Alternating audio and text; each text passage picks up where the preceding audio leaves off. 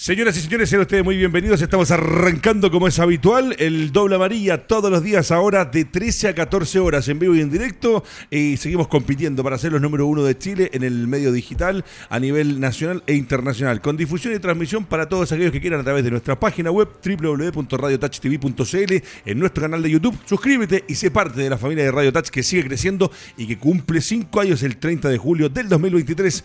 Eh, tenemos el Twitter, tenemos el Instagram, tenemos el fanpage de Facebook y tenemos, por supuesto, y como no, TikTok y Twitch. Estamos en vivo y en directo junto a Haciendo Amigos, la productora que hace posible desarrollar este hermoso programa con contenido y con fundamento.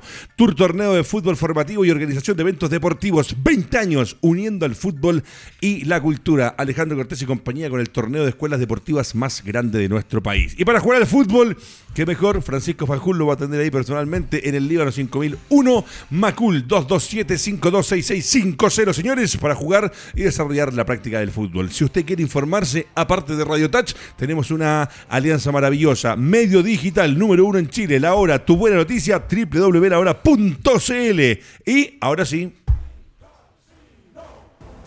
Señoras y señores, es muy fácil. ¿No tienes dinero? No te preocupes. Juega en migasinos.com y soluciona tus problemas. Usa el código TOUCH, T-O-U-C-H, y duplica tu primer depósito. Porque nosotros acá te entregamos información para que cada fin de semana puedas tener la chance de ganar. Ganar, apostar y cobrar. Así es migasinos.com. Y por supuesto, y como no, hay mucho fútbol por delante. Vienen cosas interesantes. Y mi casino es para que tú apuestes ya.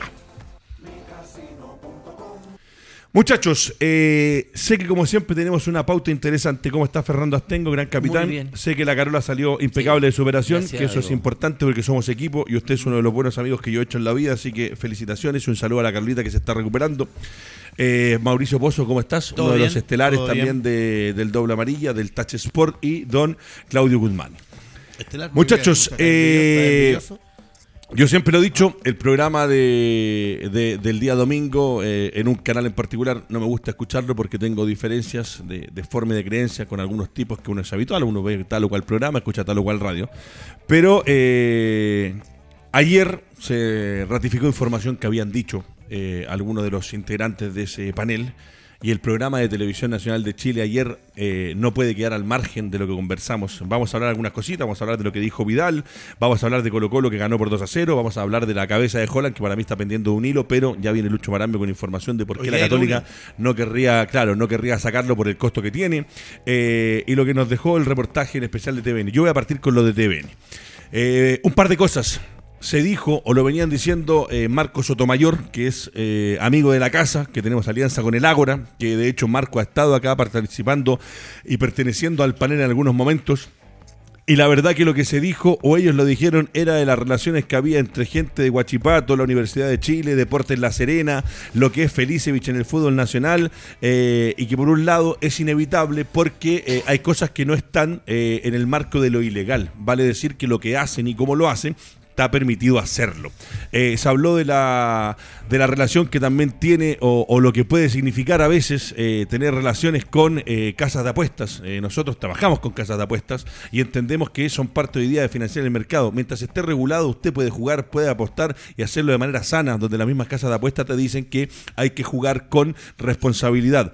Pero deja muchas cosas el reportaje de ayer, sobre todo la relación y los WhatsApp que son terribles entre el que era presidente del Club de Deportes La Serena, eh, un asistente de Felicevich, el mismo Felicevich, donde a mí no me vengan a decir, por favor, eh, la cara o, lo que uno crea o quieran querer ellos de la gente, de verdad, perdónenme. Cuando alguien te manda ese tipo de WhatsApp con esa resonancia y con esa casi instrucción de lo que tienes que hacer, ¿quién eres dentro del club si no eres uno de los dueños o uno de los hombres importantes? Eh, Actengo tienes que hacer esto, Guzmán tienes que decir esto, Pozo tienes que decir esto. Mamita querida, por Dios.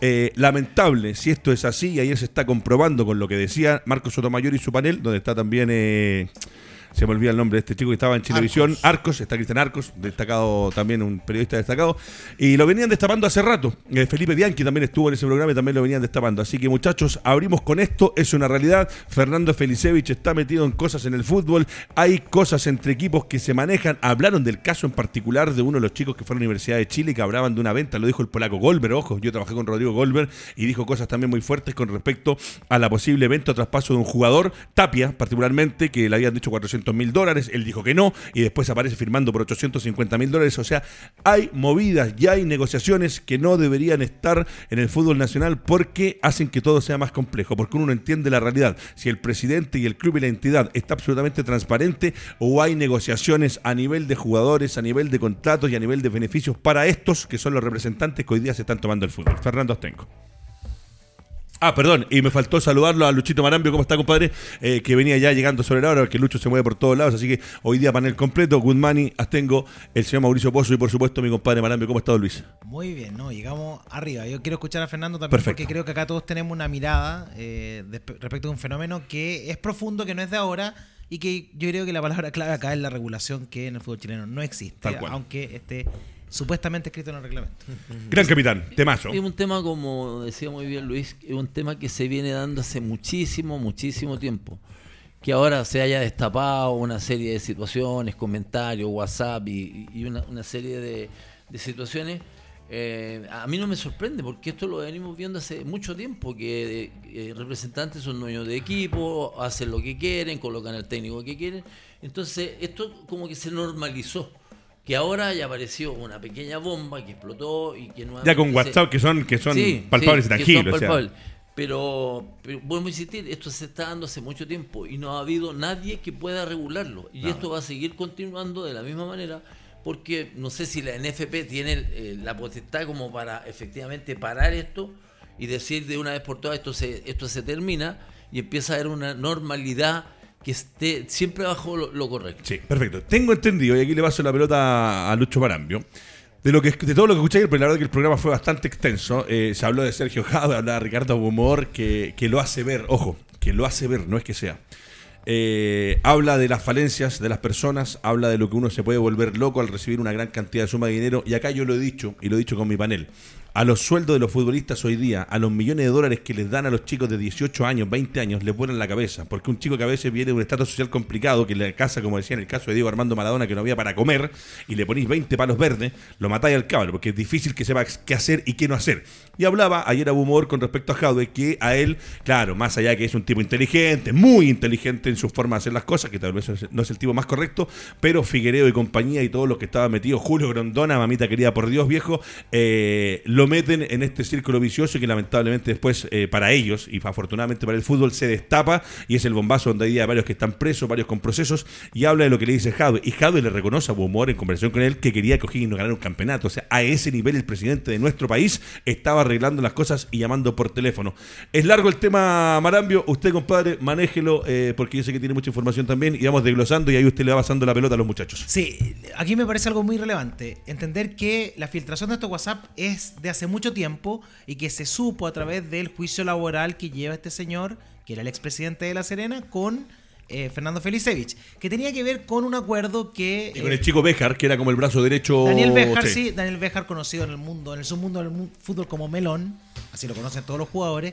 Bueno, ellos, eh, bueno, lo que dicen estos WhatsApp, lo que se revela es que son los propietarios los conductores de un club, lo cual no se puede. Técnicamente, la pregunta es, ¿están cometiendo algo ilegal? No. Y ahí está el tema del fútbol chileno. ¿Están cometiendo algo ilegal? No. Porque no está reglamentado. ¿Y quién hizo ese reglamento? Perdón, es que quiero explicar esto. Los clubes no pueden tener como propietario un representante. Esto evidencia que son propietarios de facto. ¿Cierto? Pero ante la NFP, el que aparece es otra persona como dueño. de Edgardo, Díaz. entonces tenemos un problema tan grave, tan grave de esa, de esa oscuridad, de ese, de ese tono gris que hace que esto se naturalice, que se normalice. Que los representantes, todos sabemos que dominan en ciertos clubes. E, es evidente. De hecho, Cristiano Galde salió de esa, eh, de esa función para poder tener la propiedad eh, cabal de Magallanes porque él era un representante de jugadores. ¿Qué hace Cristiano Galde? Sale de la representación, del mundo de la representación, para poder gerenciar un club. Pero lo que quiero plantear acá es que no están cometiendo nada ilegal, sí moral, pero el tema tiene que ver con cómo el fútbol chileno se prepara para algo que es mucho más grande. Esto pasa en Argentina con Bragarnik, que Sí, también lo tiene nombraron su- ayer, salió ayer. sus tentáculos en Chile, pero esto también pasa en España. Si Bragarnik gerencia un equipo Sí, de la México. primera división de España como el Elche, gerencia también. equipos en México. Pasó en Uruguay con- tené- Es tremendo el tema. Es una tenemos locura. un tema que tiene que ver con la reglamentación y con que todos, todos de alguna u otra forma, dejan que estas cosas pasen porque es tal el poder que tiene el fútbol en términos de lo que genera en transferencia que al final eh, Todos ganan. Todos económicamente. ganan, exactamente. Ok, Es Mauricio cosa- Pozo, es pero- cosa- es cosa de ver la NFP, los últimos seleccionados nacionales que hemos tenido, seleccionados sub-20, se- eh, entrenadores, Mira, pero ahí, antes que sigáis con eso, Mauro, ayer también salió el tema de Bastián Rocco. Que lo dijo porque Sebastián Rocco es parte del panel y también hablan de lo que significa incluso hoy día para los jugadores. Que por no firmar un contrato con tal o cual representante, los dejan sin titularidad, siendo que era un chico que venía haciendo partidos. Y ojo, aquí es lo más grave, que en la selección chilena lo cortaron, siendo que era uno de los pocos centrales que había tenido partidos minutos en el partido de la primera división. O sea, el tema está metido todos. Lamentablemente, Mauro, y ahí le devuelvo la pelota, es un tema, como dice el Lucho, ilegal, están haciendo algo ilegal, que se pueden ir presos. No, maestro, es algo antiético, pero hoy día no está reglamentado. Pero sí tengo entendido lo que leí ayer, se supone que viene una ley que saca FIFA, no, no, se supone que viene una ley que saca FIFA. loco. Mauro, por lo menos, No por lo menos nada, que le pongan más estamos acá- complicaciones. estamos acá debatiendo de que esto viene hace mucho rato. O sea, obviamente los, obviamente los dirigentes hoy día tienen una comisión, así es simple. Van a todos ganan por todos lados. O sea, uno habla de Felicevich, ya dije recién que todos los técnicos que son de las selecciones nacionales, desde el primer equipo hasta abajo, son todos eh, del coral de él. Tanto No, y habla de, técnicos, de- habla con la- los tanto- vínculos que tenía con Echeverry, la gente de. Guachipato, Después, tremendo. bueno. todo el, el árbol, el arbolito va, para todos le va alcanzando algo. Hoy Todo- día los proyectos deportivos todos son en base al representante.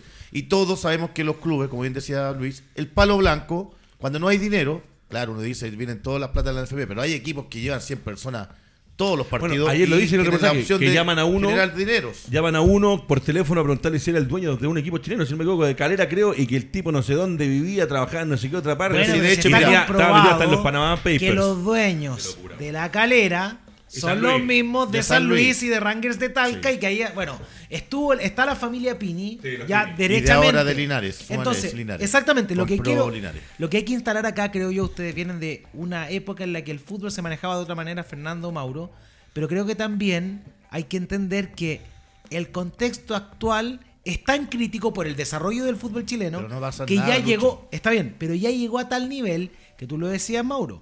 La selección sub-20 tenía un entrenador que a mí me parece un excelente entrenador, pero que tenía un representante. Y los jugadores de ese representante no jugaban. Y Darío Osorio no quiso ser representado por ese representante y no jugó más en la U. Coincidencia o no, me parece que hay que entender que acá no solo basta con esa reglamentación, basta con ponerse firme y entender que lo que están, en lo que se está incidiendo, en definitiva, es en el desarrollo del fútbol chileno. Ojo, profesor ojo, Guzmán, y cortito, cortito, por Guzmán, favor. eh, cortito. Eh, ojo, que no es primera vez lo que pasa con lo del hijo del Seba, con Bastián Rocco. Esto viene pasando hace rato. De hecho, Alguien Arena, en Huachipato, una de las figuras, Miquel. no quiso ser representado por, por cierto, va a redundancia, representante, no firmó y lo pusieron al congelador. Qué. Sí, Profesor. yo solo quiero hacer la cosa más macro, como siempre lo hago acá.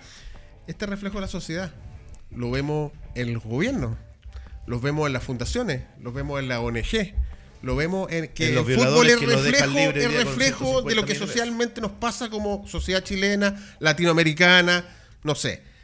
El poderoso caballeros don dinero, todo esto es con dinero. Y ustedes decían, bueno, todos ganan. No, el ciudadano no gana cuando las fundaciones se roban plata, pierde. El espectador no gana en el fútbol, pierde. Porque tenemos malos espectáculos, tenemos malos jugadores que ganan sueldos enormes y no se mejora la competencia. Entonces, claro, decimos todos ganan dinero. Las, las instituciones, los clubes no tienen plata para contratar mejores jugadores y están con números rojos. Muchos. ¿No? No Bueno, todos están con decía- números decían ayer Pero no que le si no interesa fue- porque pueden Claro. seguir Bueno, por eso te digo, hay personas que ganan, anónimas. hay sociedades externas que ganan, pero los clubes, la NFP no tiene plata para hacer un Pinto Durán. Mira lo que no pasó con tiene plata Concepción. para. no- Concepción está quebrado en el en, fondo, la ruina. Claudio, en el fondo, Claudio, eso que todos ganan, que dice Mauro, yo adhiero porque suena fuerte, in- insisto, en lo legal y en lo moral. Técnicamente, en la práctica, ganan, porque la dimensión El círculo cerrado que está, digamos. La, la dimensión buenista que tenemos todos nosotros es que el fútbol sea se desarrolle y que actúe bien, pero el fútbol es de los privados.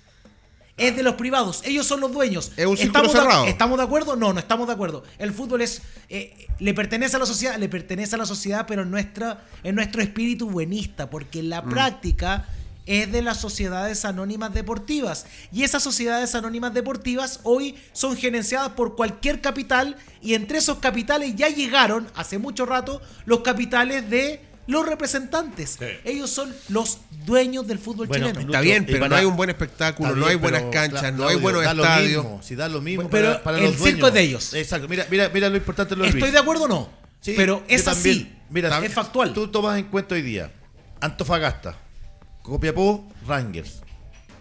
Eh, los jugadores triangulan entre ellos porque son los mismos dueños, independiente que sean otros nombres los presidentes, pero son los mismos dueños. Todos sabemos que Felipe Muñoz y tiene su empresa que era el Factory. Pero eso es lo que estamos hablando. Factor se One, benefician, Factor se One, benefician Perdón, algunos, los Claudio, dueños, el como fútbol dice el chileno, Coquimbo Unido, todos los el jugadores son fútbol representados chileno, por Morales. el fútbol chileno le debía tanta plata a Factor One Sí, que claro. se terminó Sí, que inventando, se La terminó inventando división. una división profesional para que Copiapó Exacto. no perdiera su estatus de equipo profesional, para que no fuera el fútbol amateur. Entonces, claro, nosotros creo que tenemos todos diferentes miradas, pero en el fondo es la misma respecto de que esto es mucho más grande de lo que nosotros podemos Sí. pensar. Es mucho más grande de lo que en un panel podamos, porque Fernando trabajó en fútbol formativo, en primeros equipos, en, en las dos instancias de fútbol. Fútbol como club social y fútbol como sociedad anónima. Y me parece, Fernando, que siempre hubo representantes, pero nunca los representantes... nivel de termi- poder. Con este nivel de poder Claro, económico obvio. que pueden ser Sí. dueños de los clubes. Capitán. ¿Sabes qué pasa? Que yo tuve una experiencia en, en Temuco, en Ah. donde me llamó un, un representante, me mandó un WhatsApp un representante y me dice, nosotros sabemos lo que juega Mauro Pozo, por acá. Él, claro, sí, no nombres. Mauro Pozo. Él puede jugar en Brasil sin ningún problema. Y con suerte podía estar en el primer equipo de, de Temuco. Entonces, a mí me llamó poderosamente la atención y le coloqué, por favor no me llames nunca más, porque yo no estoy acostumbrado a este tipo de situaciones. No, no me llamó más y obviamente no es que la haya tomado en contra del, del jugador, porque si el jugador jugaba bien yo lo iba a colocar. Pero yo ahí me empecé a, a dar cuenta que efectivamente esto iba a ser una... ¿Qué año fue esto más o menos, capitán? Hace 10 años atrás. ¿Te puedo contar una anécdota? Yo, Y lo de y lo de San Felipe, a mí me tocó trabajar en San Felipe, también est- estaba al tanto de lo que hacía el presidente ¿cómo? Delgado. Delgado. Delgado. Raúl Delgado. Ahí parte casi una pequeña señal de lo que iba a empezar a pasar. en Las triangulaciones, chileno. jugadores de River que pertenecían a San Exacto. Felipe porque necesitan un derecho federativo Y eso fue hace para poder ser 15 transferidos. años atrás. ¿Y se acuerdan para dónde iban todos? Para el club de Rumania. Entonces después Claro. fue tan fácil rastrear que era el mismo representante, jugadores que federativamente nosotros nunca nos enteramos que estuvieron en San Felipe, Claro, nunca pero que por cuando acá. los presentaban y los inscribían en la UEFA, Por eso te digo. aparecía como derecho federativo de la Federación Chilena, porque pertenecían a un club como Unión San Felipe. Exacto. Yo tenía, yo tuve un cacho grande también. Yo trabajé con Grondona, hijo, en Calera, y llegamos allá y habían 13 jugadores extranjeros aparte del plantel, que teníamos que entrenarlos nosotros, siendo que éramos, éramos los, entrenadores del primer equipo de Calera, y era la obligación de entrenarlos a ellos porque, como bien decías tú, Luis, los mandaban a Rumania, a Finlandia, a Asia, y los chicos a nosotros nos exigían que por qué no, no nos inscribían en Calera. Muchachos, le decíamos, yo le decía por lo menos que ellos están por los representantes de Calera, que era en ese momento Bracarni, y había que entrenarlos. Y, y les pagaban como profesionales, no tenían el contrato obviamente. en- No podían jugar tampoco pero tenían, tenían ar- arriendo en su departamento todo el día. Y a- algunos se iban dos meses y otros se quedaron casi el año completo y no encontraron club y así todos les seguían pagando. Porque acá yo creo que también hay que pensar que pueden gestionar clubes ellos con su experiencia, sí. Porque, no sé, el caso de Anselmi nos demuestra que Anselmi estaba capacitado. Anselmi fue a Independiente del Valle, el ex técnico de la calera, que le fue mal acá. Pero Anselmi fue a Independiente del Valle, fue campeón de la Recopa Sudamericana. Entonces, competencias tenía. Los representantes pueden eh, traer buenos jugadores, pueden, porque tampoco podemos demonizar todo que Han todo lo que, todo lo que hacen es claro. malo. El tema es que la injerencia que hoy tienen Eso en el es, desarrollo del fútbol tema. profesional es tan grande, pero el, el problema es mayor, Edgardo. El problema es que es solapado. Claro, porque ellos, es. ellos no aparecen Claro. en, en la propiedad de los clubes. Pero de facto son los que Sí. mandan. Yo creo que con esas dos cosas que dijiste al final, Lucho, eh, ahí está el problema. Eh, hay una parte ética y moral con respecto a que los representantes sean dueños de los clubes. Ayer, eh, para mí, lo que destapan, y me imagino que de aquí en adelante las bombas van a seguir pasando, y ojalá que se tomen medidas. pero no va a pasar no, no, nada. pero, oja- pero ojalá, Mauro, ojalá que se tomen medidas. Un ejemplo, Que un, sea- equi- si un vienen equipo, a invertir en el fútbol y pueden un que equipo que pero no no es representante, ¿tú, ¿tú crees que se va a ir? No, va- mira Morales dejó a su hijo en Coquimbo. Y todos los jugadores son de Morales. Audax se lo vendió a quién? A un representante argentino. Hablábamos recién de Antofagasta, de Rangers y de mm, y de Copiapó, que triangulan jugadores y son los mismos dueños, con otro, otro nombre de la presidencia. Entonces, en definitiva, un dirigente hoy día no va a querer que ese representante se vaya. Si le sale, entre comillas, eh, pagan los, los sueldos, está la plata del- de, TNT, está también la comisión que generan para. Claro, lo que pasa es que se pierde toda la identidad de, una, de un Pero equipo. si mira, no, yo lo yo entiendo, soy, la soy plata manda hoy entrenador, día. Fernando entrenador. Y aquí hemos tenido varios compañeros que hoy día están dirigiendo. Y cuando no son representados por esa persona, No no, dirigen tienen más. club. No y cuando claro. so- Es que ahí está el problema. Y cuando te metes con ellos, tienes Tienes que que llevar los entrar. mismos jugadores, claro. Como bien dice. Luis, no vamos a decir que son buenos malos regulares. Después el técnico lo echan y, y va otro del mismo corral. Entonces, en definitiva, esto es una, es una, Cons- consulta, un Luis. círculo. Por ejemplo, en, en Inglaterra, el presidente de un club es indio, el presidente de un club es, es ruso, Ruso. eh, el otro es alemán, Japonés. es japonés.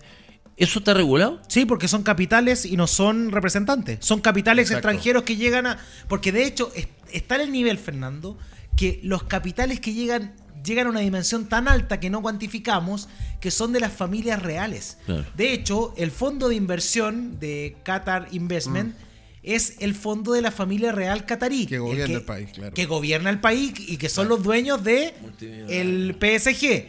El, el- el dueño de eh, la, la empresa, los dueños de, De, de- de Arsenal. de Arsenal, capital de los Emiratos Árabes Unidos. Claro. Eh, fondos chinos, que no son de- del gobierno chino, pero fondos de grandes empresas chinas son los dueños del Inter de Milán. Pero eso está regulado porque Y en el del fondo Inter de Miami son son- capitales extranjeros que llegan para fortalecer y, y desarrollar el, pro- el proyecto. Pero el país tiene El- regularizado cómo entran esos Exacto. capitales La extranjeros. única Aquí no pasa diferencia, eso. la es única no diferencia es que la Bundesliga, por ejemplo, tiene un matiz. Que la Bundesliga de alguna forma sugiere y a través de su normativa empuja a que los clubes le pertenezcan en un 51% a la gente, al club social, y en un 49% a la empresa. Por eso, por ejemplo, claro. la Volkswagen tenía injerencia en Wolfsburgo, pero no podía ser el dueño del Wolfsburgo. Eh, el, el Leipzig, obviamente, es de Red Bull, Red con Bull, capital claro. de Red Bull, pero el 51% es del club social que gerenció Es que ahí hay una representación también club. a través del Pero lo nombre. que tú, pre- claro, lo que Claro. tú preguntas en el fondo, existe una regulación y está bien. Si acá llegan capitales, porque también ahí está la hipocresía, si aquí llegan capitales extranjeros y hacen que los equipos chilenos sean campeones de la Sudamericana y Libertadores, Nadie nadie, va a decir nada. callados. Si acá el tema es que los capitales son de los representantes que quieren que sus jugadores jueguen no para ser campeones, sino que para poder venderlo Sí. o porque los Ya, quieren parados. ahí- pero mira, ahí hay un tema, hay un tema. Hay un antecedente que José Luis Carrallo, no sé si lo ubican, que era Sí, representante ya. el presidente de la Asociación de- de exacto, Representantes. Hizo, y todos, la mayoría están menos, Feliz de- No, no, por eso. Pero es que ahí está, el, Menos. ahí- ahí está el tema. Si te van a condicionar. chicos, digamos. no quieren que regularice No, el tema. por eso, no te pueden condicionar y no pueden condicionar a los jugadores y perjudicar a los jugadores que porque no firman con tal o cual representante no juegue más al fútbol. Eso, eso es lo que está mal, lo que decía Lucho. No puede ser que no esté reglamentado. Reglamentenlo. Si los representantes quieren venir, si vienen capitales extranjeros que quieren venir a mejorar el fútbol, que vengan, maestro, pero reglamentado. Porque si tú vas a decir que lo mismo que pasó con el hijo de un compañero nuestro, que no, no lo estaban llamando y no podía jugar en la selección. Una cosa es que el club ya tenga problemas, pero otra cosa es que llega a nivel de selección. Claro, claro. O sea, la selección va a ser Las de redes los- son muy del corral de hoy este día, es que ese no, es el maestro, tema, eso no puede hoy ser. día claro. los chicos están obligados, fir- le dicen, No, ¿quieres llegar es a que la no pueden selección? estar obligados. Es que- No pueden estar obligados. Ahí Claro, está. oye, pero si tú no, vas, no, yo entiendo que sí, es así, Mauro, tú vas no hoy puede día ser. a ver un chico de cadete, Ricardo Díaz juega muy bien. Voy Mauro Pozo, que con suerte tengo dos jugadores. No, sabes que ya tengo- estoy firmado con Lucho Marambe porque me entregó un taxi para mi papi, dejó de trabajar y él me trae. Tengo alimentación, tengo zapatos, tengo un buen celular. Listo. Y si tú no tienes las condiciones para entregarle a ese chico, no va a firmar Y esto es razonable desde el punto de vista del chico. Si te están ofreciendo cosas buenas, bueno, obvio que va a firmar Ahora, con él. ojo, no todos Pero llegan. El problema es que entra en un círculo, que es lo Donde que estábamos después por diciendo. estar firmado con él no tiene la misma todos chance que el adentro, resto. Estamos Eso todos es. adentro. Y yo lo quiero poner, relacionar con los otros temas que vamos a poner. El secreto de Camarín dura hasta que los resultados son buenos. Porque cuando empiezan a ver, estamos hablando vamos a ver, en todo, pero- ¿ah? estamos hablando Sí, en todo. pero yo le quiero no, no, no lo quiero poner en los Sí. jugadores, en los dirigentes, en los clubes. Cuando- le quiero preguntar a Fernando y a Mauro. problemas sale todo para afuera, digamos. Que los jugadores tengan representante o tuvieran representante algo normal. ¿Ustedes cuando fueron técnicos, cuando dirigieron, tenían representante? ¿Se Yo no. estiraba eso? Yo no. Porque hoy los técnicos tienen representante. Sí, sí, tiene Ayer salió el Guagua Hernández y dijo algo que le dije, mira, acá Pero si no... por eso Pero ustedes está no afuera, tenían. Por- Es que eso hay que decir. Los que no, sí, quieren entrar verdad. quedan afuera. Es verdad. Los que no tienen que- representante. Sí, porque, y- ojo, hay un antecedente que es muy válido. Ante cualquier situación que sea compleja en, en un equipo, supongamos Colo Colo, la Católica, la U, siempre hay una cantidad de representantes que se juntan con el, con el gerente deportivo y le ofrecen este técnico, le ofrecen este otro, le llevan una terna. Cuando el técnico está, está, no está funcionando su equipo. Entonces eso se da mucho. Ah, Se provoca el espacio, este es el que me gusta más de los tres, y lo meten. Entonces están todos vinculados a los a representantes. Mira, espera, dame un segundo, Pero, le quiero decir algo. hablar, Es- pues, no, Gardo. tranquilo, Pero tranquilo, mira, que es que acá está- podemos cortar el tema. Dile, Dame dos segundos, ver. por Sí. favor. Gracias. Eh, soy jugador de fútbol, representante, y firma Mauro Pozo y te hago un contrato por 60 minutos al año. No juegas, no juegas, y después el representante, oye, Mauro Pozo tiene que jugar porque hay que extender el contrato. Y ganan comisión por ese contrato, ganan Claro. comisión por hacer goles, Claro. ganan comisión por asistencia. Entonces, en definitiva, hoy día el jugador de fútbol, los contratos que teníamos antiguamente nosotros era por temporada, jugaras o no. Te iba a pagarlo bien, perdiste. Pero hoy día todos los contratos, miren Colo Colo, miren Católica. Hoy día Castillo tiene un 60% de partidos por jugar. Coincidentemente no está jugando titular y es un desastre. A eso iba Ricardo Díaz, No, gracias. no, si se entiende, Mauro. Pero acá, por ejemplo, nos colaboran y nos dicen eh, Manuel Suárez, Abel Alonso, Peter Dragicevic, Orozco, Canter Gianni. Eh, lo que nosotros dijimos al principio es que ayer eh, se vuelva a destapar o vuelva a salir a la palestra esta noticia, porque lo que hicieron los muchachos no están descubriendo nada, no, no, no inventaron la rueda con el reportaje de ayer. Se mantiene lo mismo, bajo otra figura, bajo otro sistema, antes sin ¿Quién dijo sociedades anónimas, Alejandro Cortés, Sí. el director del programa. Antes con otra figura, los equipos quebraron, Colo Colo quebró, la U quebró y se fueron a la quiebra por traer jugadores y por pagar sueldos que eran imposibles de sostener. Y los mecenas de los equipos, como Demetrio Marinakis en Santiago Morning, hoy ya no existen, pero hay otro formato. Y después nos dice, eh, dice eh, Marinakis, Suet, Waldo Green, Elías Abufón, Eli- eh, Abumor, Antonio Martínez. Me parece que es un temazo, Pero es muchachos. que sabes que hay una diferencia, porque esas personas entraban al fútbol porque realmente amaban el fútbol, ponían plata de su capital, que les signi- significaba figurar socialmente, ¿no? Pero había otra ligazón con el club, había una ligazón desde los afectos, desde pertenecer a una colonia, desde pertenecer a un círculo. Ahora no es así. Entra cualquiera, a cualquier lado. Con y da plata lo y negocio. Si eres de la católica y te metes en Colo Colo, da lo mismo. Pero Entonces, no sabemos quiénes son los dueños de la U. Claro, por eso te digo, entonces las Es, un- transacciones es también tan fácil son- decir que es un Tati- fondo de y el Tati son inversión. solo el dinero, no, no es... El Tati se fue gratis. El Tati no, eh, Dituro. Va, perdón. Ayer se lo, explica- lo explicaron también en el programa de TV Más. No. ¿Se fue gratis? Lo ayer lo explican. Se, ¿Se fue, fue gratis. gratis? Sí, se fue gratis. Sí. Se fue gratis. ¿Y qué se pero- eh, oficialmente? ¿Por qué? Y aquí eso sí está, Y está, feliz, reglamentado. y está Felicevich metido porque dicen que Felicevich está con el Tati Urjubasic, que lo, descubrí- lo, des- lo desglosaron ayer en el programa de TV Más, donde está Marco Sotomayor, y desglosan y ponen a Felicevich, ponen al Tati Urjubasic, ponen a el presidente de Católica Tagle, Tagle. y a alguien más. O sea, ya, pero ya, mira, volvemos ahí hay un punto, porque a mí no me consta. Claro, puede, puede existir esa conexión, pero a mí no me consta. Pero eso sí tiene que quedar reglamentario, por- reglamentado porque y es público.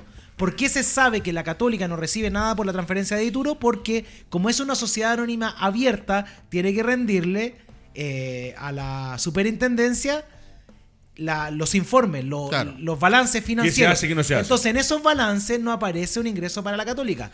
¿Cómo equilibra este balance la Católica con la salida de Dituro? Tenían que pagarle, tenían una deuda pendiente, Sí. una deuda con el jugador y se abona de esta transferencia. Entonces, la Católica no tiene que gastar, en teoría, porque en definitiva pierde Echa la ley, a un echa capital, la trampa. pero la Católica no tiene que pagarle a Dituro una parte. Entonces, play. ahí está el tema de... Es como el fair play Sí, financiero porque que tenemos también, en claro, nuestro claro, equipo. se meten en camisa de once varas porque se están pagando unos sueldos. eh, Sí. Muchachos, vamos a seguir avanzando porque se viene, viene lo del torneo, viene lo que pasó con Colo Colo, con la Católica y con el resto. Es un tema a- en desarrollo, dice. Sí, es un tema en desarrollo. Permanente. Vamos a ver tabla de colocaciones, vamos a analizar un poquito lo que pasó. Difícil, Eh, no para cerrarlo con los muchachos, No lo que nos contaba Lucho, lo que dice Fernando, la- lo de Fernando hace 10 años atrás, que ya había un representante mandándole un WhatsApp para, para decirle o para apurarlo a ver si ponía o no ponía tal chico. Yo entiendo lo que dice el Mauro y entiendo lo que dicen todos, porque eh, esto no es de ahora, lo hemos hablado mil veces. Que se regularice, que se reglamente para que no queden jugadores que se esfuerzan igual que el resto y que porque no le ponen la pistola en el pecho y firma con tal o cual, en este caso Fernando Felicevich con nombre y apellido y todo la, el enjambre que tiene, porque ayer lo del reportaje eh, desglosa quiénes están metidos en Guachipato, quiénes están metidos eh, en La Serena, habla exactamente de los cuatro que eran, eh, quiero que Jaque, no me acuerdo cuáles eran los otros apellidos, eh, eh, uno que era de Concepción, nombran a cuatro que eran los, Jaque. los, los asistentes de Hadwe y esos siguen todavía, y que lo dice Abumor, siguen trabajando en el fútbol nacional. No pagaron nada por todo lo que hicieron Claro. y las platas que se es robaron, literalmente se las robaron. Y siguen los cuatro que estuvieron con Hadwe y Hadwe día en Estados Unidos, que también dice Abumor que hoy día el FBI no le paga el departamento y que no está viviendo a cuerpo de rey, pero sí lleva cuántos meses eh, desde la Copa América del 2015. Hasta que prescriba. Siete años y va a prescribir el, 2020, Claro. el 2030, ¿hace cuándo era lo que decían? Y ahí está, iba a llegar. Pero Claro. lo grave es que sigan esos personajes que robaron y le hicieron daño al fútbol metidos en el fútbol. Y que hayan chicos, y con esto cierro, hayan chicos que están perjudicados por no firmar con tal o cual representante. Metan plata en el fútbol, hagan que el fútbol crezca, pero con igualdad de condiciones para todos. Muchachos, eh, nos vamos y nos vamos a meter eh, en la Católica en particular, y aquí voy a partir con el Mauro Pozo. Eh, ¿Pasa algo extra futbolístico en Católica? Después de ver el partido de ayer con Curicó, donde la cabeza de Holland, tú dices que hoy día se juntan. Marambio decía que con la cláusula o con lo que tiene que pagar Católica no no lo van a echar hasta final de año. ¿Qué dices tú? Primero que todo, felicitaciones a Curicó porque hizo un muy buen partido.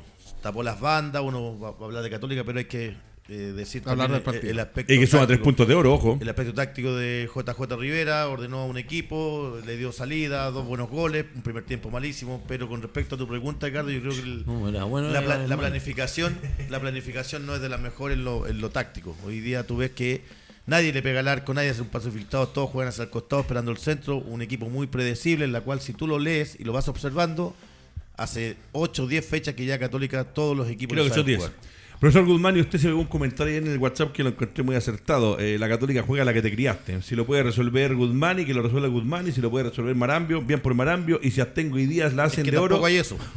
T- Tampoco hay una individualidad que te marque. No, no, pero diferencia. es- como esperando que algo lo que pase. pasa es que, claro, eh, si Montes tenía buenos desbordes, si Samperi agarraba una, si... Pero es todo así, digamos. No hay juego asociado, no hay triangulaciones que uno vea claramente.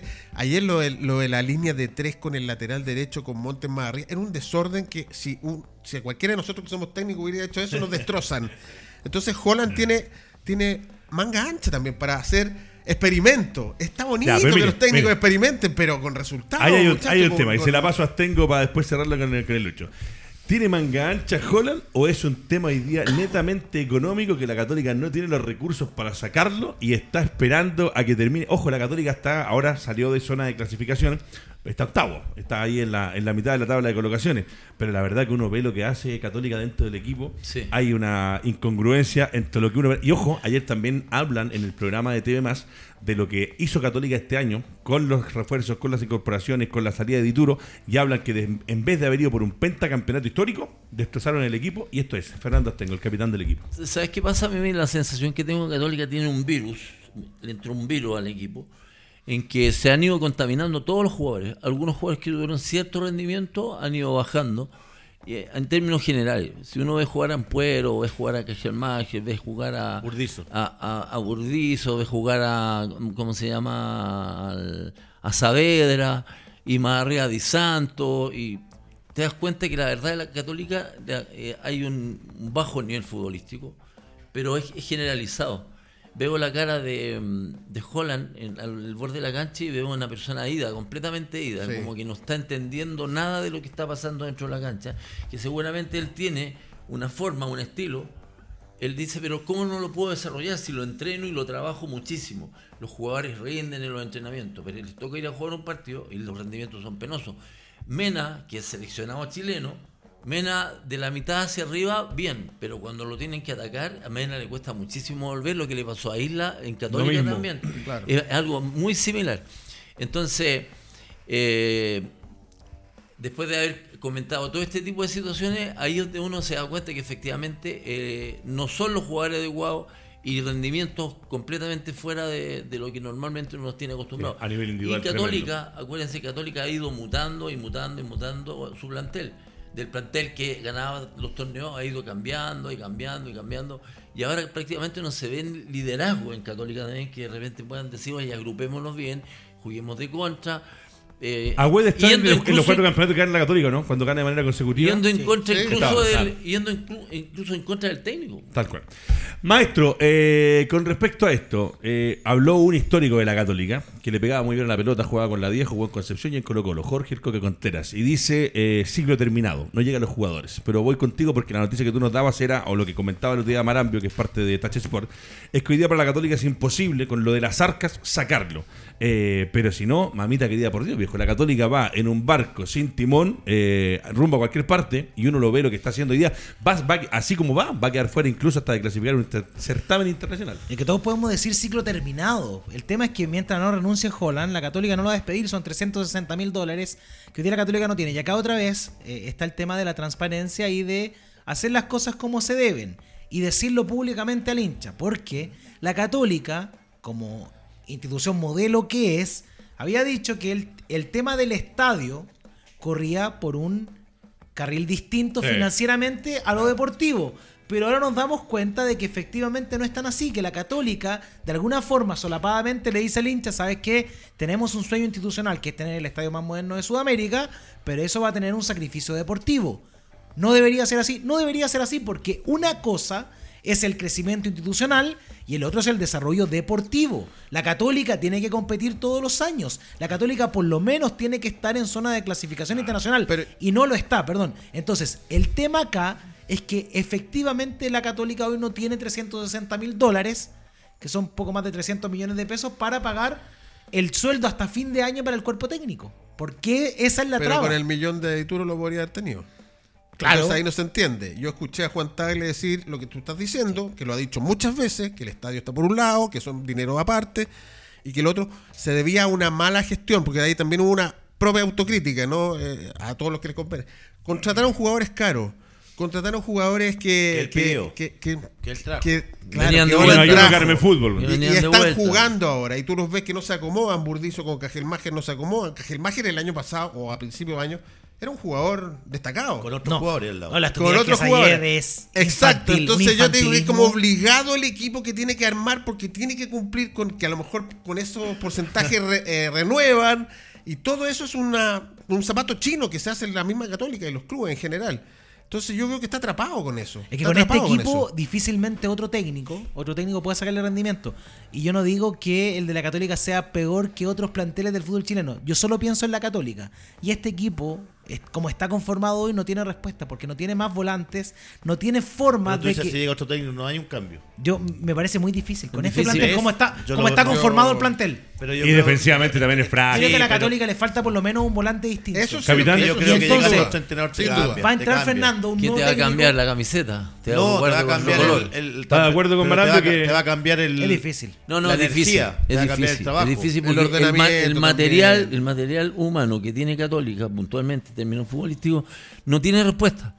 Y tú puedes colocar, no sé, a Germán que lo colocas de volante por Savera, por poner un ejemplo, y va a seguir funcionando de la misma manera, porque el equipo está con un virus futbolístico, les repito, tendrían que cambiar la mitad del equipo para que esto tuviera alguna solución.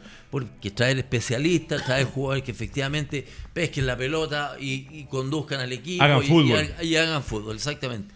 Pero en este minuto Católica está muy golpeada. Pero está muy golpeada. Y el técnico, yo creo que los jugadores lo olfatean en el camarín que está golpeado. Que él no tiene la confianza ni sabe que cuando sale el jugador a la cancha, él dice, ojalá que ganemos. Pero Fernando, yo creo, tú, tú fuiste técnico y yo creo que los técnicos si tienen la capacidad de cambiar un, un- con el mismo plantel el juego, la disposición, quién va a jugar dónde. No, en este caso puntual yo digo que no. Porque yo digo que no hay, no, a ver, malos jugadores no existen, sino existen que sean malos jugadores. No, Daniel, pero usted no espera, me va a decir que Ampuero, Espérate. es defensa central, Claro. es para jugar en Católica. No, no es para estamos jugar en todos locos, estamos todos. de lo que está Yo- no, pero ahora. estamos todos locos. Me la robaste, Daniel- quería decir lo mismo. Ah. No Daniel González hace un año atrás era la vedette de los Pero no lo centrales en jóvenes. pero eso, eso, Eso es lo que te estoy pero diciendo. ese- Entonces, entonces, pero Daniel. González era la joyita de la prensa. po. Está bien, pero es un Porque jugador cuando con lo hemos visto jugar, es un jugador jugador normal. potencial. Pero lo ponen de lateral, lo han puesto de lo- mixto. porque el técnico no le ha sacado bueno mejor rendimiento. Sí, pero... eh, Pero mira, acá, acá coincidas, tengo con, con, el, con el Lucho, eh, y yo también digo, a mí este plantel me cuesta verlo, me cuesta eh, con otro técnico. Es verdad que a veces se va un técnico y se descomprime el ambiente. Si es que hay algo en los jugadores en cuenta del técnico, Sí, puede ser que levanten todos y pasa. Pero creo que este plantel de la Católica es frágil en defensa. Ampuero, la verdad, eh, no es un jugador para la Católica. Eh, Bueno, no Cajelmacher- jugará Ampuero. Cajelmacher tuvo una buena temporada el año pasado, pero es un jugador regular. Cuando por acá incluso algún compañero dijo, no, Cajelmacher eh, le queda grande el campeón de fútbol chino. Perdónenme, la Católica tiene un plantel regular. No más malo que ninguno de los otros, pero eh, la verdad sea difícil. Mauro, ciérreme la Católica y nos vamos con Colo Colo mientras yo te cuento, después del Mauro de este cierre, los resultados de esta fecha. Mauricio Pozo. No, yo te insisto, yo siento que con un cambio técnico puede haber una otra disposición. Si eso ha pasado. Yo Mira Magallanes, independiente de que sigue último, pero ya lleva cuatro partidos sin perder, el caso Curicó. eh, y va sumando que te da eh, una metodología distinta, un ambiente distinto. Los que estaban a lo mejor golpeados porque no los colocaban, no estaban cortados. Van a, van a revertir y los que estaban jugando obviamente que van a cambiar también su actitud Parot, esto, por en el, ejemplo. esto en el Sí. hipotético. de Parot, que- Claro, por ejemplo. Parot ¿Por perfectamente Parot? Ah, eh, ahí no, está. eso no me. Parot, Sí. ¿por qué no Sí, juega? eso es que volvió Daniel González, lo ¿por qué no juega? Es una Otros locura jugadores. lo que pasa de cambiar, sí. Claro, No, pero no me digan con Daniel González. Si Daniel No, González pero ponlo no, su- ha- pero no ha ponlo en hecho nada. pero ponlo en su puesto, no juega nada. Entonces que colócalo en su puesto, Fernando. Claro, buscar alternativas. Que no juegue con tres. Ha jugado un par de partidos ha Muchachos, les cuento que tenemos Cobresal, que le ganó a Guachipato por 2 a 0, está en la parte alta de la tabla de colocaciones. Colo Colo, que le ganó a Higgins, ya nos metemos con Colo Colo. Copiapó le ganó 1-0 a Audax Italiano. Mamita querida, por Dios, los partidos que a veces tenemos que ver en el fútbol nacional. Hay que mejorar el nivel, es verdad. Magallanes que iba perdiendo y con gol de la Ribey que llegó y dos pepas. Y en la U tanto que les costó cuatro años 130 minutos peleando. ya ha jugado. Cuando- eh, Dos goles y dos asistencias. Tal cual. Después tenemos uno para Everton y la carrera 2 ganó en condición de forastero el equipo cementero. Curicó que sumó puntos vitales si quiere hacer algo con la permanencia. Y Palestino que juega hoy día a las 3 de la tarde con Coquimbo Unido y la Unión Española con eh, la Universidad de Chile. que me Partidazo parece los que dos, es ¿eh? el partido de la fecha. Hay que verlo. Bueno, eh, vamos ahora a ver lo que es. ¿Tiene tabla de colocaciones por ahí, maestro? Para que me muestre la tabla. La leemos junto a mis compañeros y revisamos. Don Lucho Marambio, la palabra es suya. Sí, yo creo que hasta ahí la tabla ya es una tabla real, porque tuvo tantos partidos pendientes de este torneo que ahora solo Colo Colo y Copiapó están ahí al margen. Colo Colo está quinto, está lejos de la zona de arriba, pero con ese partido pendiente. Cobresal, Guachipato, que jugaron el fin de semana. La U, que juega hoy con la Unión Española. Coquimbo, que también juega hoy. Entonces, esta tabla que estamos viendo hoy, no, está muy interesante porque se puede meter Coquimbo, la U, la Unión Española puede saltar al cuarto lugar. Bueno, es la U o la. Unión, digamos. Sí, no, está, está lindo, no, está lindo, está lindo. Lindo el campeonato. Eh, profesor Guzmán. No, es que- El campeonato. A mí me la gusta, tabla, está, está apretado. Sí, Eh, el sí, campeonato no es mira, bueno, la pero. Católica gana un partido Sí. y queda a seis de los punteros. Entonces, Claro. pero yo creo que Ojo, futbolísticamente. y la Católica. Ah, eso, Y mí futbolísticamente no le. no- no- ¿Cuántos partidos lleva sin ganar Católica? ¿10? ya 10 partidos sin ganar y entre medio tuvo ese partido con Colina que, Sí. que cualquier otra circunstancia lo pierde. Y Curicó ayer Mira, hacía siete a- que no ganaba quédate ahí por favor un segundo. Es que lo que dice Lucho y lo que decía Fernando Astengo el otro día.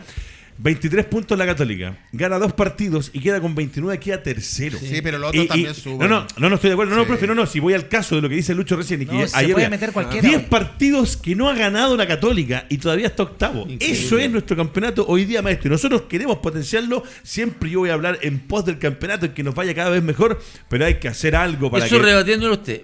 ¿Por qué está ahí Católica? Porque los otros no han ganado también. Claro, Guachipato que tiene puntero, en los últimos cuatro partidos ha empatado uno y ha perdido tres. Claro. Por eso. Si no estaría arrancado. Exacto.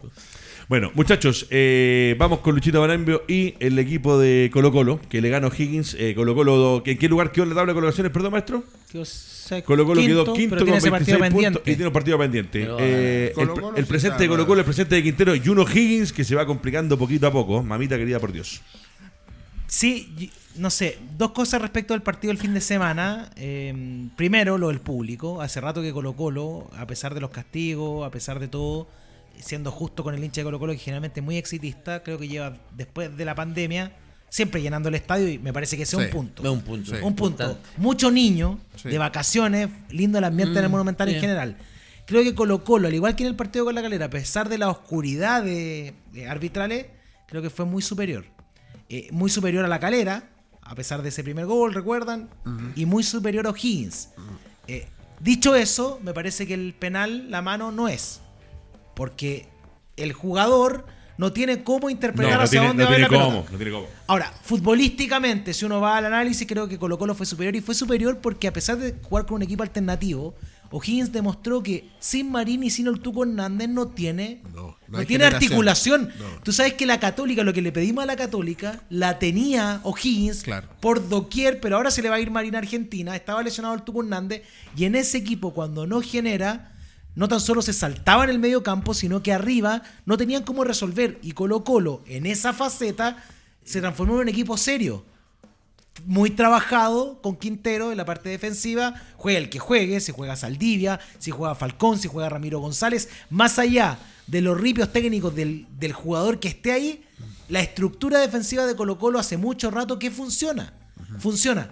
Entonces, futbolísticamente me parece que el saldo para Colo Colo tenía que sacar adelante ese partido Sí, positivo, positivo. pero poniendo el contexto también de que la oposición de O'Higgins Sí. fue muy, muy débil. Ese equipo sin el Tucu, Gran capitán. sin Marín, no, no tiene mucho juego. Colo Colo gana, se mete arriba, ahí está Quintero peleando contra el mundo, que también por ahí, ojo, que también salen unos, dentro de las cosas que hablábamos delante, que hoy día salen algunos medios digitales, algunos WhatsApp de Quinteros con, con Felicevich. Están todos metidos. Lo que pasa es que Colo Colo tiene un equipo alternativo, pero tiene un, un equipo alternativo que obviamente los jugadores que están ahí en el plantel se están codeando constantemente con los titulares, están jugando, de repente los colocan, de repente entra, no sé, Vicente Pizarro, de repente entra algunos jugadores que no han tenido muchos minutos y ellos se, están- se, se matan jugando por Colo Colo porque obviamente muchos que vienen de KDT tienen el compromiso con la hinchada, con, con la pasión que siempre han tenido. Y efectivamente Colo Colo jugando relativamente normal, Colo Colo debería ir ganando y ganando y ganando y posicionándose muy arriba en la tabla. Y, y lo veo y lo veo Peleando el campeonato. Lo veo peleando el campeonato. Mira qué importante lo que dice el Lucho, ¿ah? Claro, los, los momentos individuales de cada uno. Y están en Colo Colo. O sea, tú ves a Castillo. Bien en, en el duelo, pero se perdió un par de goles. Eh, No, Ramiro, eh, lo ¿Es, propio. es culpa de Venegas, Lascano y Castillo? ¿De qué? De cómo están jugando en Colo No, pues si no, Venega no fue ni en la banca. No, por eso te digo, No, no, pero, en eh, general, cuando, entra, general. cuando le da la chance. Eh, yo No. creo que el, el colectivo hoy día. No, yo creo que Fern- yo, perdón, Fernando, yo creo que el colombiano Castillo demostró que no es un jugador para Colo Colo.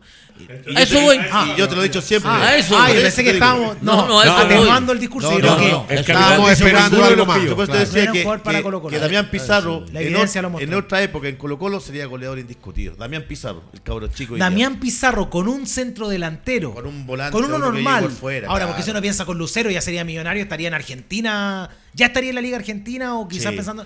No Sí. quiero sobrevalorar a Damián Pizarro, pero Damián Pizarro le tocó la responsabilidad que a ningún delantero, creo que en la historia de Colo Colo la- le ha tocado a un juvenil ser el goleador del equipo, porque incluso cuando emerge muy chico Diego Rubio, habían otros referentes, estaba Sí, Paredes, estaba otro Miralles. Por eso, Hoy día Colo época, Colo, Colo tiene como titularísimo, indiscutido, obligado a hacer gol a Damián Pizarro. Y eso creo que Sí, es una viene presión. de, viene, de, que viene de. Pared, viene Viene de de Lucero y Sí. después toma la posta él. No, pero por Muy eso, complicado. pero él Y hay con que otro es de.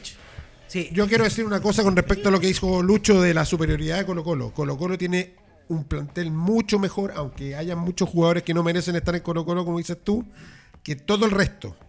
Yo creo que Porque- Colo Colo y la U están ahí. Eh, Colo Colo Porque no es que mejoró tanto el equipo, pero hay que reconocer que Gil, que tiene sus lagunas, es un jugador desequilibrante en el medio nacional. Sí, y yo creo que, por ejemplo, Vicente Pizarro sería titular en cualquier equipo del fútbol. Y, y ayer, y los goles fueron de. Gil y de Pizarro. Gil y Pizarro, que son los que se repiten últimamente, eh, también en la arena internacional. Pero Bimber jugó ahí nomás.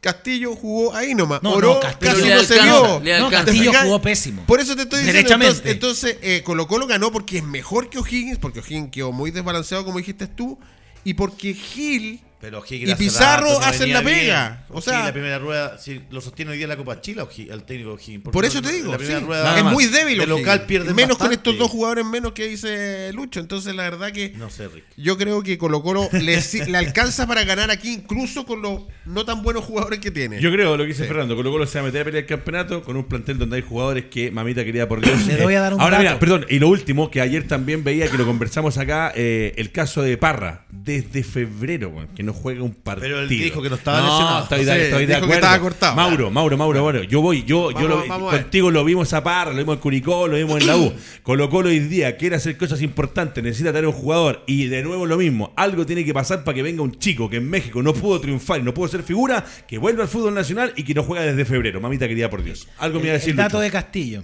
Fabián Castillo llega a Colo Colo tiene un sueldo de 50 millones de pesos. Da lo mismo. No me Más meto. que lo que va a ganar Vidal en Paranaense. Eso quería decir. No es como meter la odiosidad, pero mi veneno envene- mi, mi bombón envenenado para el hincha ese. así es, Hacer una es. comparación.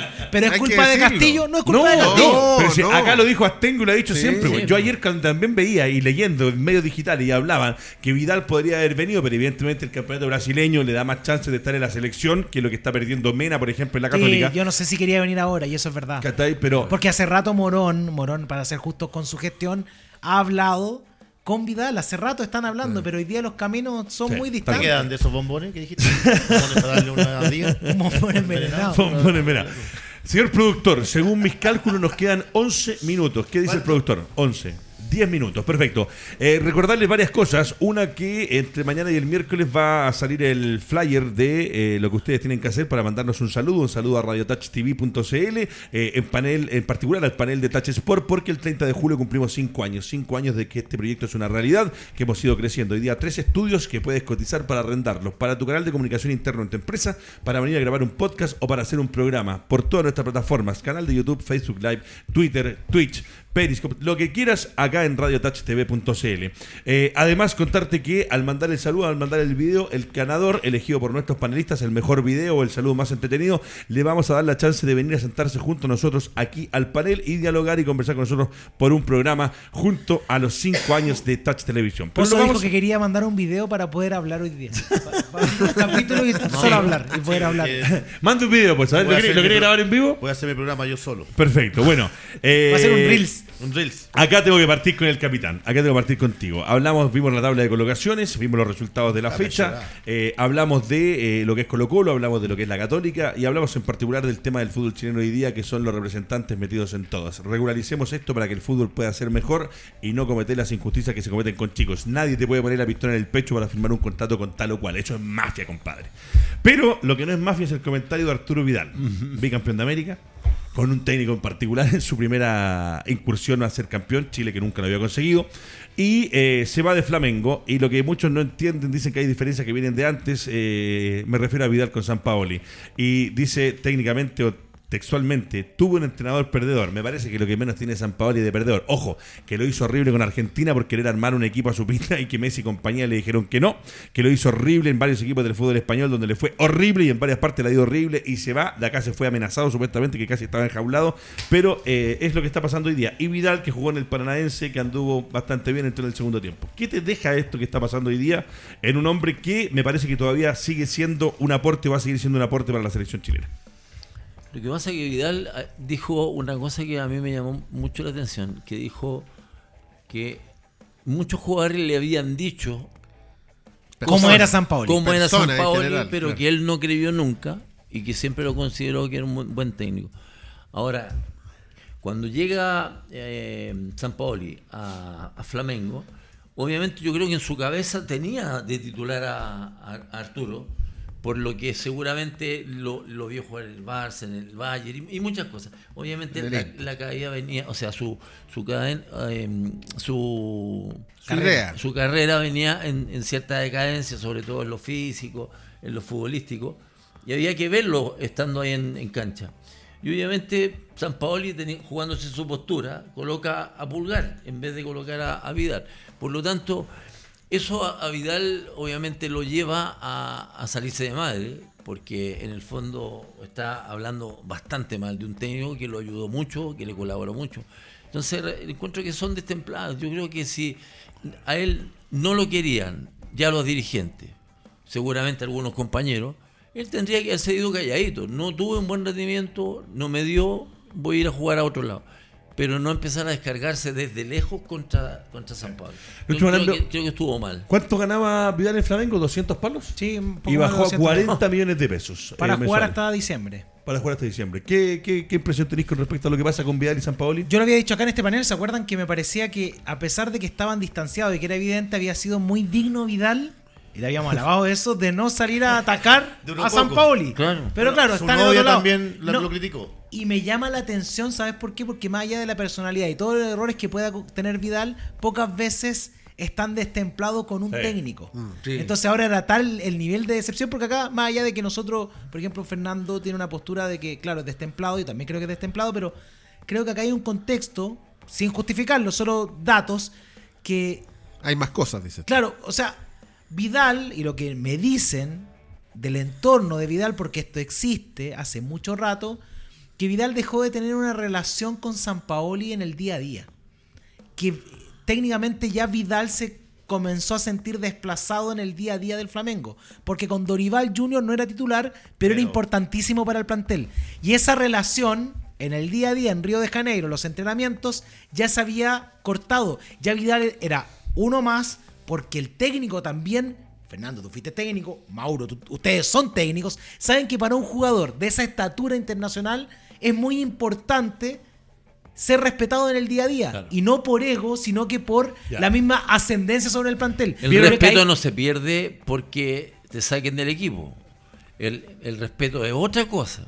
O sea, que te dejen, te marginen prácticamente, que te manden a entrenar con los reservas. Oye. y todo eso. Y eso no pasó con No, Vidal. pero en el día a día. ¿Y vieron- claro. vieron lo en de el día a día? Vidal, Vidal llegó con un estatus. El problema es que el estatus hay que mantener. Y- y hay que ganárselo en la cancha. Vidal no lo mantuvo. Pero ustedes por casualidad, ayer también, que es lo que dice Cristian Arcos, eh, yo no tenía tanta información, la verdad que si alguna vez salió, eh, ¿tú alguna vez escuchaste algo con respecto a lo que pasó? Que dicen que el primer quiebre se provoca en la Copa América cuando choca y que él lo quiere sacar, que dice que eh, Vidal no va más a Sí, selección y que, que dicen pasa- que Bachelet hubiese llamado, yo ahí estamos todos locos, pero, pero claro. ayer Cristian Arcos dijo tal cual, en el programa de TV Más, en, eh, ¿cómo se llama el programa? Círculo Eh, Central. Círculo Central, ayer lo dijo, tiraron una, una bomba, que dice que cuando Vidal chocó curado, o chocó no en los mejores estados y que destruyó el Ferrari, eh, eh, eh, ah, San Paoli dijo que no lo quería más en la selección, que la mitad del plantel no lo quería más en la selección, que Javi no lo quería en la selección y que había un llamado, ya si estamos hablando de eso, lo dijeron ayer abiertamente, yo estoy replicando lo que escuché,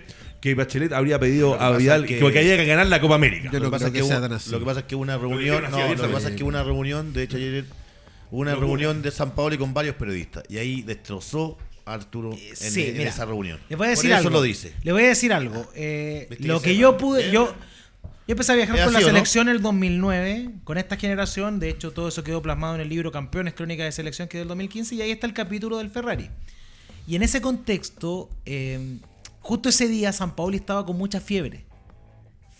San Paoli prácticamente estaba eh, fuera de sí físicamente. Entonces era un día muy complicado para San Paoli cuando se entera porque nadie lo espera, obviamente, Nadie. que pase, que pase esto, pero la decisión de dejarlo es de San Paoli. La decisión de No dejarlo es amenazó de- con renunciar, que decían ayer que había nu- nunca. Imposible que haya querido No, renunciar San no, Paoli no. cuando era el jugador más importante para él en ese momento. Entonces los Porque compañeros de para ese San programa están Paoli. No, no, no, no, no, no, no, no. Lo que yo digo es que la versión que yo tengo, Ah, porque además está, está clarísimo quiénes eran los jugadores que no querían que siguiera Vidal. Y todos tenían un color de camiseta. Claro. Y estaba claro, habían grupos. Había un grupo que eran los jugadores de la U, los jugadores de Colo Colo y los históricos. Y ni siquiera acá Claudio Bravo incidió, como uno pudiera pensar, para que pudiera salir Arturo, porque no fue así. Porque ese plantel estaba mentalizado en ganar. Ahora, hubo un grupo en el que estaba Eduardo Vargas, Johnny Herrera, Charlie Sarangui, Charlie Arangui, Claro. eh, que no querían, y es evidente, pero no querían no porque fuera un, un ícono de Colo Colo, no querían porque sentían que era muy injusto con el resto. Claro. Ya, pero, perdón, para completar esta historia de lo que dice Mauro, cuando termina la Copa América, fue tal el nivel de filtraciones hacia la prensa de San Paulo Tremendo. que una de esas creo que habló muy mal del ser humano Vidal. Él dijo derechamente que él había, se había comprometido, lo cuento en el libro, que Arturo Vidal se comprometió a hacer un tratamiento contra el alcoholismo, porque él sentía que él era un alcohólico y que tenía una condicionante genética por, por lo de su padre. Y que si nadie ayudaba a Arturo Vidal, lo dijo ante los periodistas, Sí. Jorge Sampaoli iba a terminar, comillas, en una verdulería vendiendo. Ese era el concepto que nunca se esperó, creo yo, Vidal, Claro. de una persona, porque eso lo puede pensar San Paoli legítimamente. Pero decirlo en este caso, Sí. creo yo, Y recordar que a un periodista o a los periodistas me parece que lo toma como una Y recuerden que Vidal llegó a jugar el Mundial muy resentido, muy lesionado y que por la selección. Y lo último... Perdón, porque si tú cuentas Sí. eso es para que alguien lo cuente. Sí, capitán, te paso la vuelta al tiro. Pero ayer también, en este programa que les digo, que sale lo de Michelle Bachelet, lo pueden revisar, también dicen que Vidal hoy día Yo estaría prefiero pasando... ver acá los problemas de Sí, no, no, yo también. Yo, también. Yo- yo lo escuché solamente, yo, de hecho no lo veo habitualmente, pero ayer quería verlo porque salía cosas de lo que tenía relación con Felicevich. Y escuchar a Atengo. Pozo, Actengo, Y, Guzmán. y No, no, decían que lo- Vidal estado económicamente muy complicado, que acá en algún momento también se habló con las inversiones y con la lucas. Capitán, lo último porque nos vamos. No, lo que, lo que pasa es que el, el tema de, de San Paoli, que con relación a que iba a terminar en una verdulería, bueno, hay técnicos que efectivamente se dan cuenta de, de- de lo que está pasando y no solamente lo ayudan en la cancha, colocándole, dirigiéndolo, sino que también lo tratan de ayudar a lo que él vive diariamente en- en- afuera de, de lo que es Pinto Durán o, o- o una cancha. Pero parece que San Paoli se quedó en eso nomás. Se quedó en que lo utilizó, lo utilizó Claro. y, y un, un amigo que te que te tendió la mano en la cancha, va y a lo mejor te ayuda, te, te da consejos, te dice, ¿sabes qué? Haz esto, haz esto, otro, porque si no vaya a terminar en... Vaya a terminar mal. Tremendo. Bueno, muchachos, se quedó paño por cortar acá en el programa. La verdad que se nos pasó volando. Un placer, Luchito Marambio, Mauricio Pozo, extraordinario, Claudio Guzmani y el gran capitán Fernando Astengo. Eh, hablamos de todo lo que podíamos conversar hoy día, lo que está en la palestra. Mañana seguramente los muchachos también en experiencia cancha tendrán los resultados de lo que es hoy día el partido de la fecha con el tema de la unión con la Universidad de Chile. Ah, Palestino Coquimbo, pensé. Y Palestina. Ah, epa, eh, eh, atento el profe. Ya, ahora sí. Eh, Mundo Sport. Es, no, pero partimos con esto. Perfecto. Haciendo amigos, haciendo amigos. Tor- tour torneo de fútbol formativo y organización de eventos deportivos. 20 años uniendo al fútbol. Es haciendo amigos. Ojo, esta productora tiene el torneo de escuelas deportivas más grande de nuestro país. Más de 4.000 niños durante el año desde la Liga Puerto Montt van participando y jugando en lo que es el fútbol formativo. Jugar para aprender. Así es esta, esta, el lema. esta el lema. Esa es la intención que tiene este torneo. No eso de la exigencia. Acá no están los papás hinchas y los chicos se divierten. Y para divertirse, ¿dónde mejor? Que en Mundo Sport, Avenida León 5001 Macul, 227-526650. Y seguramente vamos a tener el desafío al que ayer me desafió Alejandro Cortés. Así que ahí va y con asado, maestro, se paga la cosa. A ver si Cortés ahora la tercera en la vencida. Estamos también con La Hora, tu buena noticia en www.lahora.cl. Y ahora sí, usted me cuenta porque es el estelar en nuestro auspiciador y el cierre del programa es con ellos. ¿Con quién más? Dice así, maestro, micasino.com es tu solución. Diviértete y recibe ganancias extras. Regístrate con el código TOUCH, T-O-U-C-H, y duplica tu primer depósito. Hay que apostarle hoy día, maestro, a la ULA Unión. Si le pregunto a Lucho, ¿a quién le apuesta la ULA Unión? Mira, yo hice aquí una proyección. A ver. En micasino.com. Si ustedes, por ejemplo, hoy apuestan una combinada por la U, que gana la U, que es posible, puede ser puntero, y un empate entre Palestino y Coquimbo. Epa. No parece tan extraño, ¿no? No, señor. Si una apuesta 10 lucas, ganaría 90 mil pesos. Hermoso, maravilloso. Aparte, con el código TOUCH, T-O-U-C-H, duplicas tu primera inversión. Mauricio Pozo con micasino.com. ¿A quién le apostamos hoy día? En- para Unión Española. Unión Dos Española. A, ver, alcanzamos a. Lucho a hacer A ver, la vamos. predicción, ¿no? Mientras le pregunto a Guzmani. Vamos con la Unión a usted le pregunto con Palestino. ¿Y Palestino Coquimbo? Palestino 1-0. Palestino 1-0. Me gusta esto. En vivo y en Exacto. directo con micasino.com. ¿Cuánto ganaría el Mauro? ¿10 lucas? 54 mil. ¡Epa! 54 Eso luquitas. ganaría. Voy a jugar 20 minutos. El Mauro 20 se va a mil, mira. gastar el aguinaldo. Ya, mira, weón. Mauro. Ya, vamos con 15 luquitas, Mauro. Póngale 15. 81 mil pesos. Bueno, 81. No, porque además no son resultados tan No, que improbables. todo puede pasar en estos dos partidos. Sí, señor. Todo puede pasar. Bueno, muchachos, nos despedimos. Será hasta mañana. Touch Sport presente en www.radiotouchtv.cl. En los controles, en los controles, bien digo, Álvaro Guerrero, nuestro productor, Claudio Guzmani, Lucho Marambio, Fernando Astengo, Mauricio Pozo, que les habla Edgardo Díaz. Suscríbete a nuestro canal de YouTube y sigue ayudándonos a seguir siendo una realidad. touchtv.cl.